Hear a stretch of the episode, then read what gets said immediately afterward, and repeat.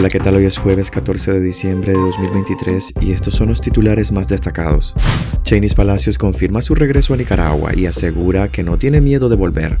El régimen prohíbe comprar boletos aéreos a las agencias de viajes. El senador Marco Rubio pide al Papa que interceda por la liberación inmediata de Monseñor Álvarez. Condenan a ocho años de cárcel a la diputada Nancy Elizabeth Enríquez.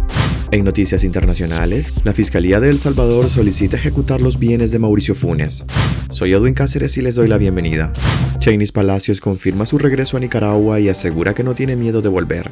Cheney Palacios no tiene miedo y su regreso a Nicaragua es prácticamente un hecho. Así lo confirmó la propia Miss Universo en una entrevista con Univision desde Yakarta, Indonesia, donde se encuentra de viaje. La joven fue consultada por su regreso al país en medio de la persecución del régimen de Daniel Ortega contra la organización de Miss Nicaragua, a la que señala de lavado de dinero y de estar detrás de supuestos planes desestabilizadores contra la dictadura, el destierro de la exdirectora Karen Celeberti y el encarcelamiento en Managua de su esposo e hijo.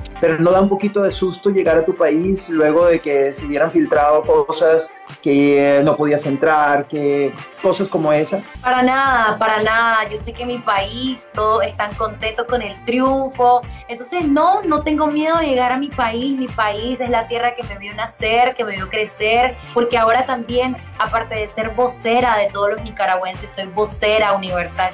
Aunque confirmó las gestiones para su regreso, de momento no hay fecha. Despacho 505 conoció que hay negociación en curso entre el régimen y la organización de Miss Universo para traer a Cheney Palacio con todas las garantías de seguridad.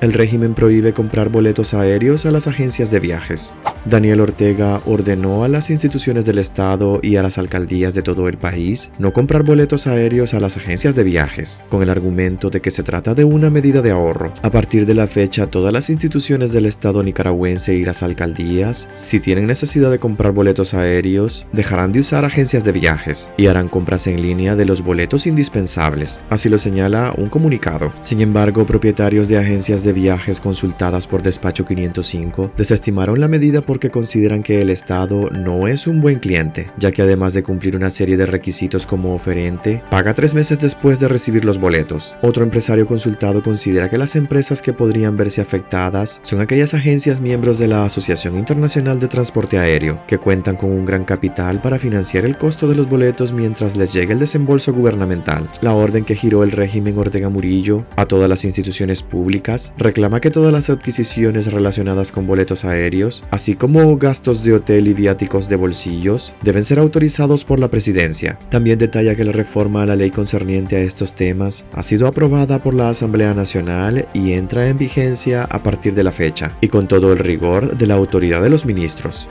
El senador Marco Rubio pide al Papa que interceda por la liberación inmediata de Monseñor Álvarez. La petición al Papa fue transmitida por medio de una carta en la que el senador estadounidense expresa su preocupación por el trato injusto que recibe el religioso, ya que fue condenado bajo cargos ficticios y se han revelado pruebas que sugieren que el obispo Álvarez ha sufrido tortura a manos del régimen de Ortega. Monseñor Rolando Álvarez está recluido en las celdas de máxima seguridad de la cárcel La Modelo, situada en las afueras de Managua, bajo un estricto régimen de aislamiento. El pasado 28 de noviembre la dictadura divulgó imágenes y un video del obispo de Matagalpa en las que supuestamente recibe condiciones preferenciales, no pudiendo ocultar el deterioro físico del religioso, principalmente la pérdida de peso y el semblante demacrado. En su carta dirigida al Papa, el senador Rubio ruega además que interceda también por el derecho a la libertad de culto de todos los católicos en Nicaragua.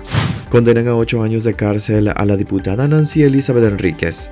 La justicia orteguista condenó a ocho años de cárcel a la diputada suplente del Partido Indígena de Yatama, Nancy Elizabeth Enríquez James, por supuestos delitos de menoscabo a la integridad nacional o traición a la patria y propagación de noticias falsas. La información la confirmó su hija Lacey Francis Enríquez a través de su cuenta de Facebook. La dictadura Ortega Murillo secuestró a la diputada suplente Nancy Elizabeth Enríquez el pasado 2 de octubre, junto al diputado propietario Brooklyn Rivera, sin respetar su condición parlamentaria. La Asamblea Nacional nunca se pronunció sobre la detención de los diputados indígenas y tampoco se llevó a cabo un proceso de desafuero para ser enjuiciados. La arremetida orteguista contra el partido Yatama ocurrió después de que Brooklyn Rivera participara en un foro indígena de la ONU donde denunció la situación de Anexa Alfred, a quien la dictadura le negó el ingreso al país en septiembre de 2022.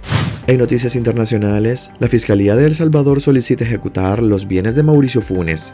La solicitud de la Fiscalía argumenta que ni Funes, protegido en Nicaragua por la dictadura de Daniel Ortega, ni su hijo han devuelto al Estado más de 419 mil dólares tras ser sentenciados por enriquecimiento ilícito. Ambos fueron condenados en noviembre de 2017 por la Cámara Segunda de lo Civil de la sección del Centro por el delito de enriquecimiento ilícito. Sin embargo, ni el exmandatario ni su hijo han cumplido con la sentencia, dada en ese momento, de restituir al Estado más de 206.600 dólares y 212.484 dólares, respectivamente, según explicó una representante de la Fiscalía en un video divulgado por la entidad en redes sociales. La orden implica que la Fiscalía tome las cuentas financieras y algunos inmuebles de los sentenciados, los cuales se utilizarán para reparar la afectación hecha por el exmandatario al Estado. Funes, quien en 2019 recibió la nacionalidad nicaragüense y actualmente vive en Managua, también fue condenado el pasado mayo a 14 años de prisión por los delitos cometidos en el marco de una tregua entre las pandillas durante su gobierno.